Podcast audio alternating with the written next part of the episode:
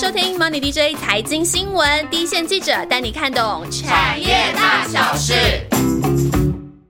Hello，大家好。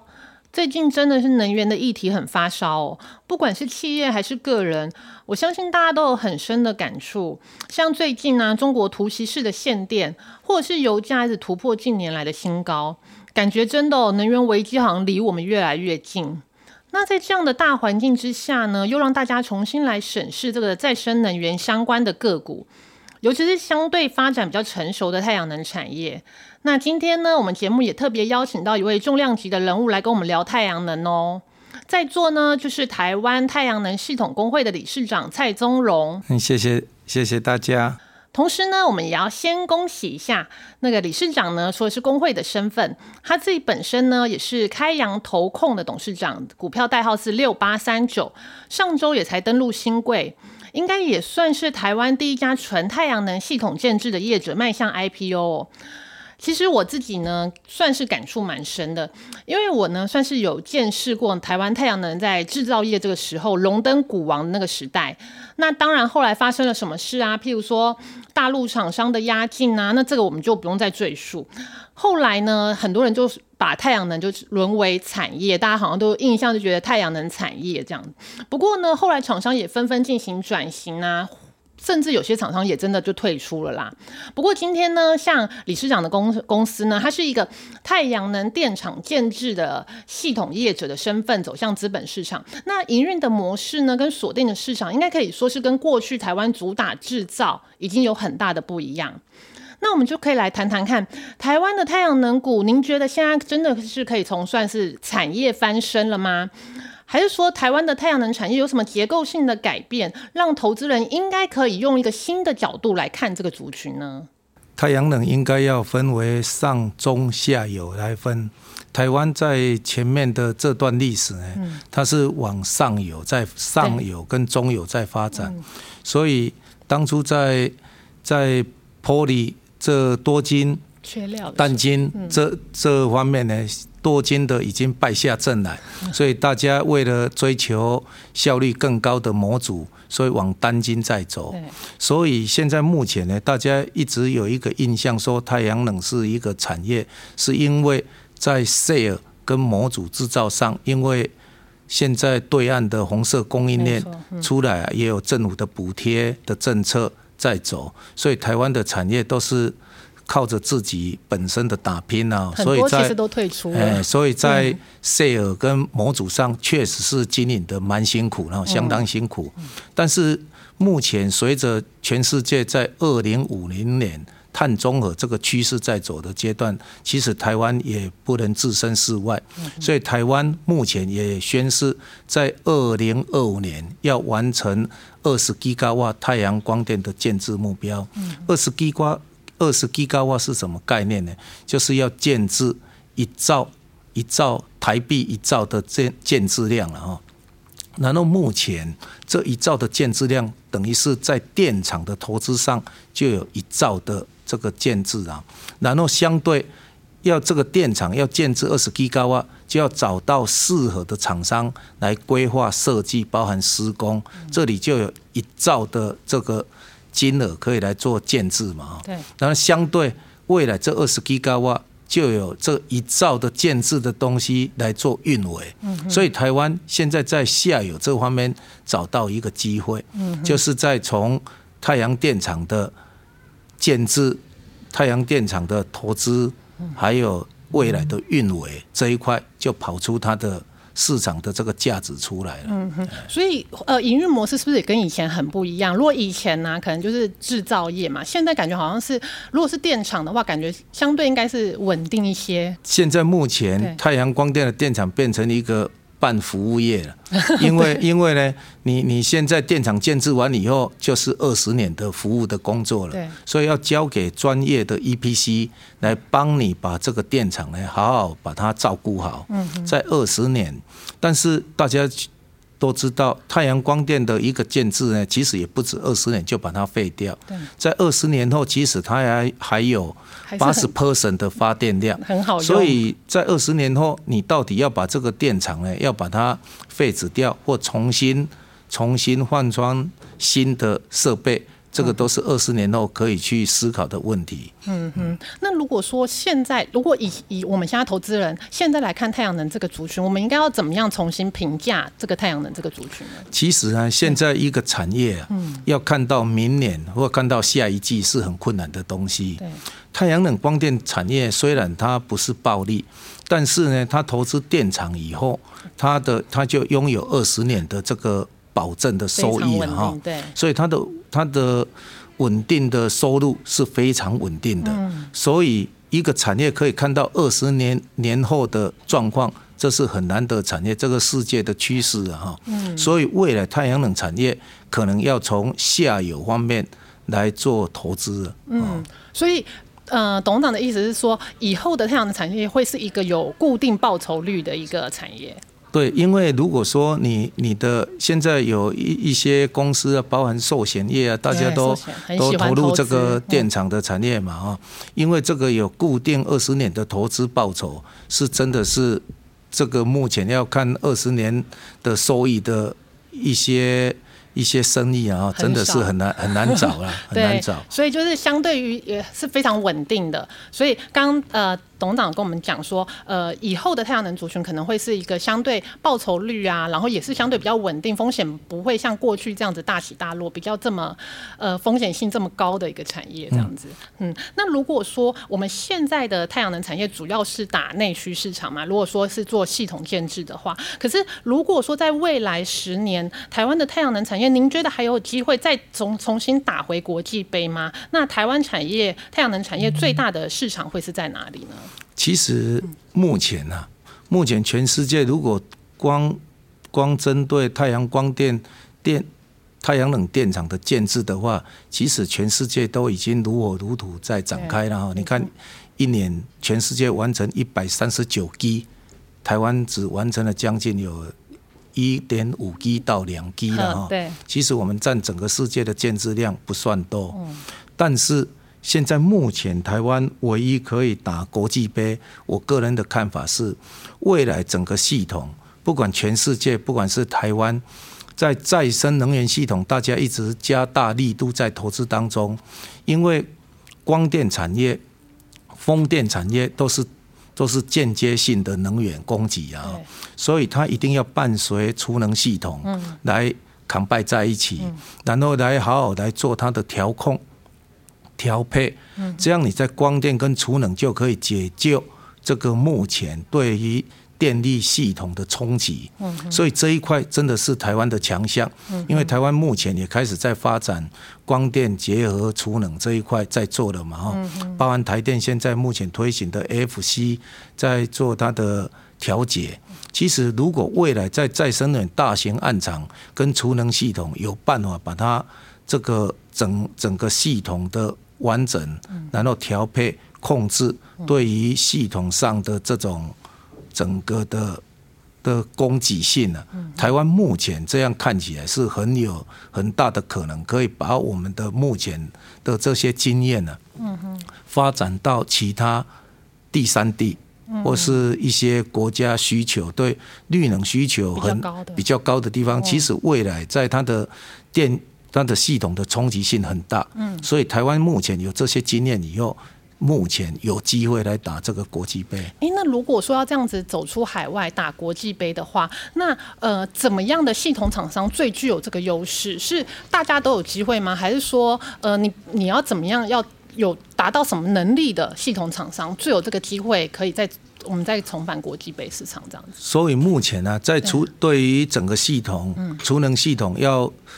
一个很大的、很大的帮助，这个系统的话，应该是在大型暗场的建制。所以台湾应该是在有建制大型暗场经验的 EPC，伴随有储能系统这个建制经验的 EPC，然后它也有整合的能力。这种的大型的 EPC，它又它就有机会。来打这个国际杯，嗯，因为感觉好像你要有那个能力出去，感觉你各方面的人才啊，也都要备齐什么之类的，各个环节都是需要这样子。所以如果说未来的话，主要您还是看说，哎，储能这个这个部分是台湾相对是有一些机会的。对，那如果说呢，我们刚刚就是听到说有，诶，就譬如说，呃，董事长有帮我们讲到说，未来要怎么来看太阳能产业。那如果说台湾太阳能产业还要再打国际杯的话，那未来几年呢，台湾主要的市场会在是您刚刚说可能是比较是第三、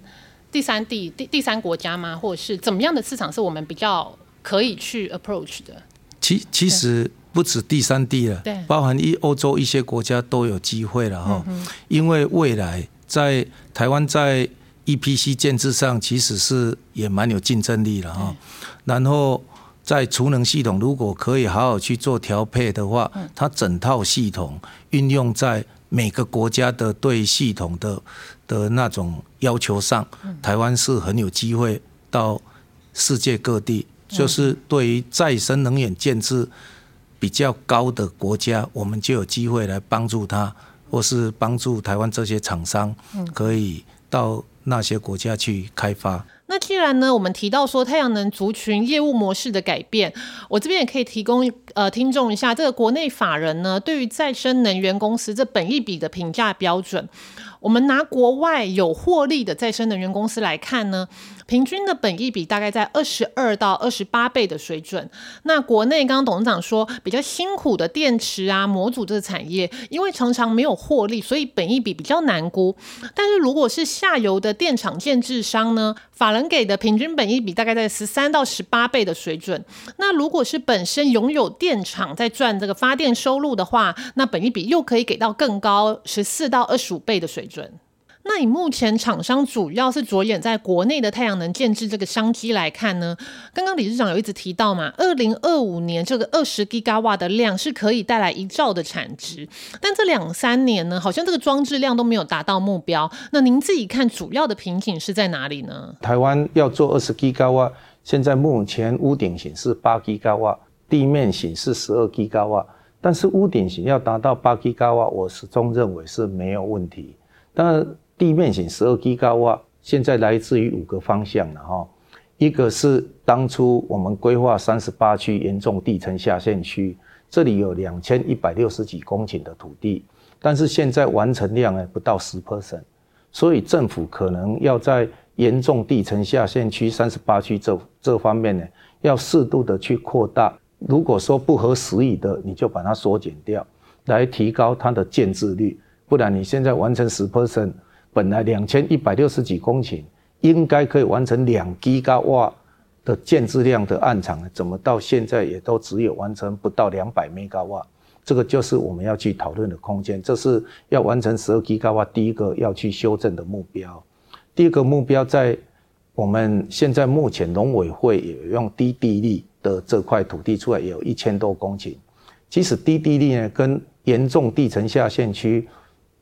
最主要的不同就是低地力要做土地变更了，但是你土地如果去做到土地变更，未来在土地增值税，或是在未来这块土地要买卖的时候，土地增值税的问题，其实是会去冲击到当初建置光光光电厂的这个承租土地人的一些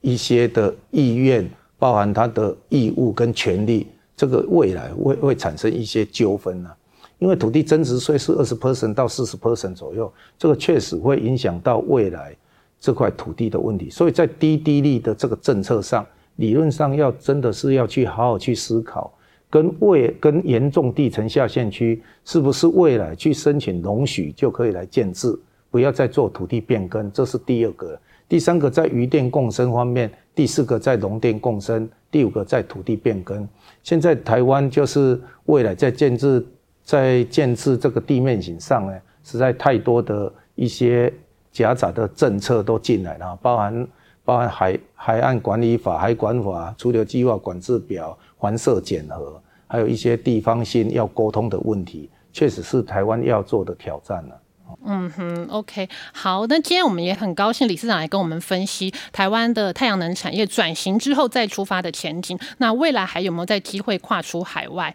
不过呢，身为那个世界公民的一员，除了投资太阳能股，那如果我们也想落实在生活中，比如说倡导干净能源呐，如果你家的本身的住家的条件允许之下，我们怎么样评估安装太阳能板来发电？那这个其中的利弊得失，那接下来来呢？就进入我们的彩蛋时间。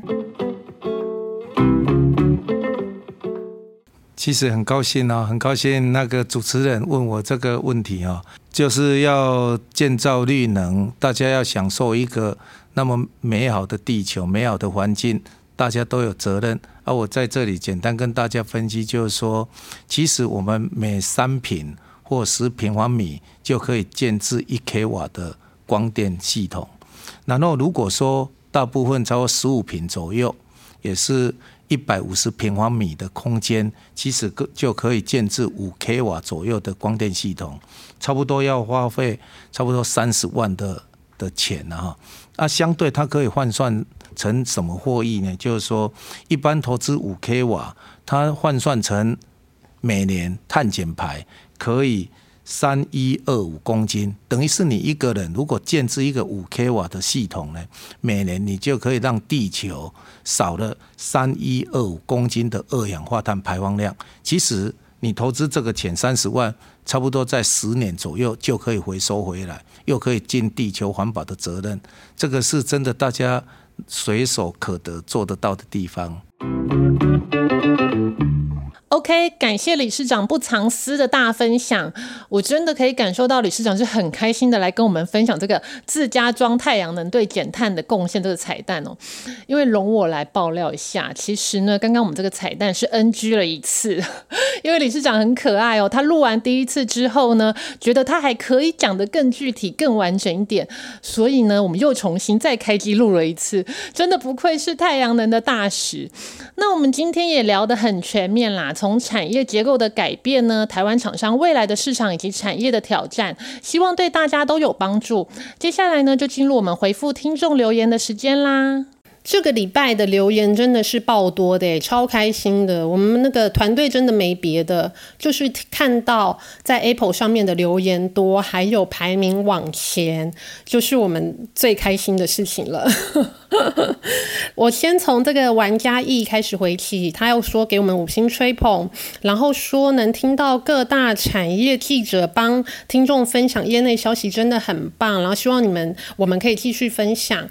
嗯，其实这个问题我们也常常在思考，诶，到底是要呃讲知识性比较多，然后比较硬的内容呢，还是？呃，分享多一点比较软性、比较人味的故事。呃，这个其实大家也可以留言告诉我们哦，因为我们也常常在呃检讨、在调整我们的方向，看听众是比较喜欢呃硬一点的，还是比较喜欢多故事性一点的。这个也欢迎大家可以多多的跟我们呃分享一下你们的想法。然后接下来就是我们的老朋友 Run J，然后他讲的是我们的上上集的内容，就说很喜欢这个半导体展望，从 IC 设计到封装这。个部分，他本来是以为说从第三代半导体应用车用到高频高速，已经是提前做二零二一年的呃最终章了。怎么样？你没有想到，我们后来还又推出了一个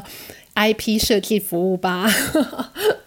谢谢那个让 J 常常都帮我们在那个 Apple Pocket 上面留言，帮我们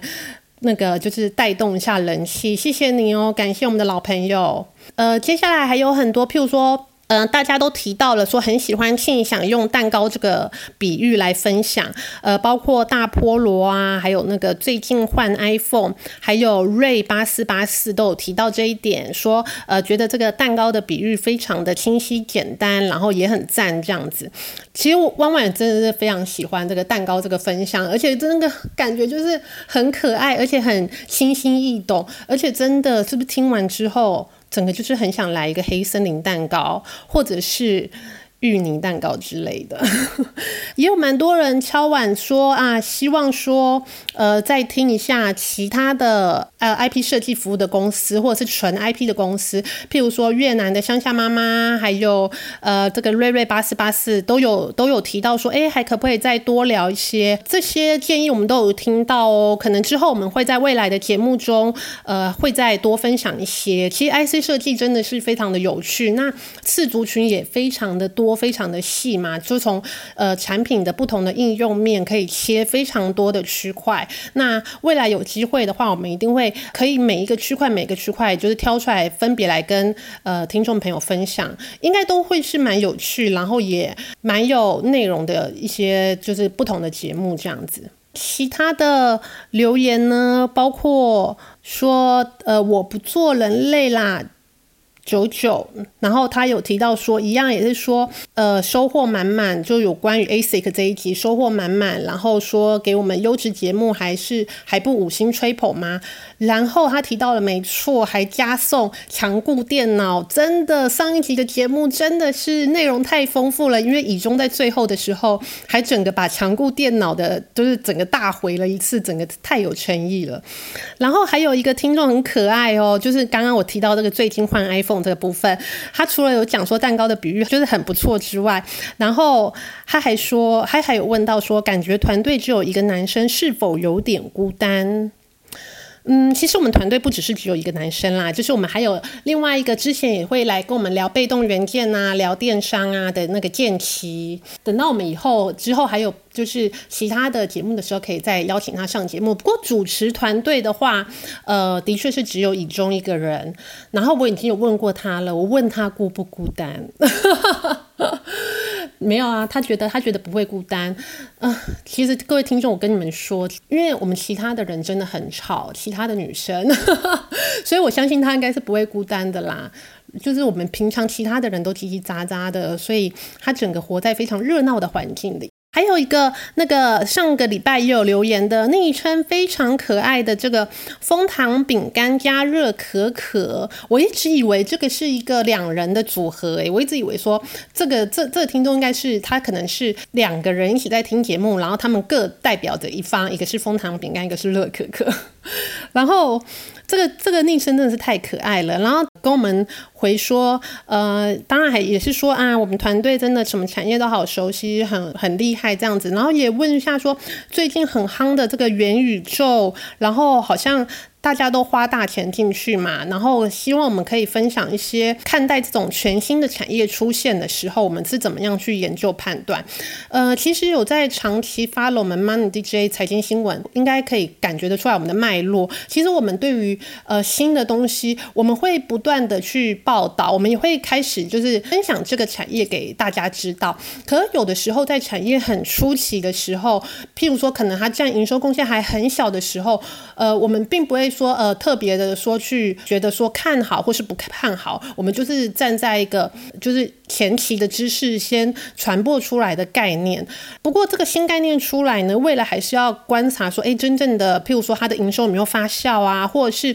呃台湾的厂商是不是真的有机会去拿到一些市占率，或是有一些竞争的优势，才会知道说啊未来真的是台湾的厂商有没有机会来得到这个题材之下，这是真正的受惠股这样子。至于元宇宙这个部分呢，其实我们呃，因为现在多空的声浪都还蛮多的，呃，每个阵营好像也都是要来争取说最后赢家是出现嘛。对于我们来说的话，我们也都是一样，就是持续关心后续的变化。那也希望你可以不只是关注我们的 podcast，也可以多关注我们的财经新闻。其实我们都一直会在上面做一些很多讯息的分享。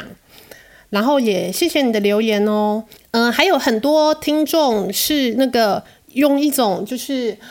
有种 在世界的尽尽头呼呼唤我的感觉，真的是非常的可爱。你们就是包括柚子凯西，还有呃万万粉，还有 L F D J，就是每次我们念到这个 I D 都会非常的卡住的这个，然后还有这个游戏分享。呃，谢谢你们，你们都一直用一种你知道，万万回来了，太可爱了，你们我有有有，我一直都在。各位 怎么样？有是不是非常怀念我的卤蛋音？我现在已经非常释怀啦。谢谢你们的那个喜欢哦，然后感谢你们，就是听到我的声音之后，特别的来说，好久没听到你的声音哦。非常的可爱，真的是你们真的是太 sweet 太暖了。我们也是一样啦，会继续的加油。这个礼拜的留言非常多，也回得非常的开心。那大概就到这边喽，拜托拜托，欢迎你们继续留言给我们，多多跟跟我们互动，我们真是会做的越来越起劲。这个礼拜的节目就到这边喽，我们下个礼拜再见啦，拜拜。